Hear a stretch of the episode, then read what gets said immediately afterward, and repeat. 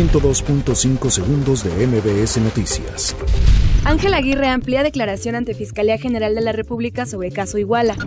Suprema Corte de Justicia de la Nación invalida reformas en el Código Penal de la Ciudad de México. Olga Sánchez Cordero propone autonomía del Poder Judicial.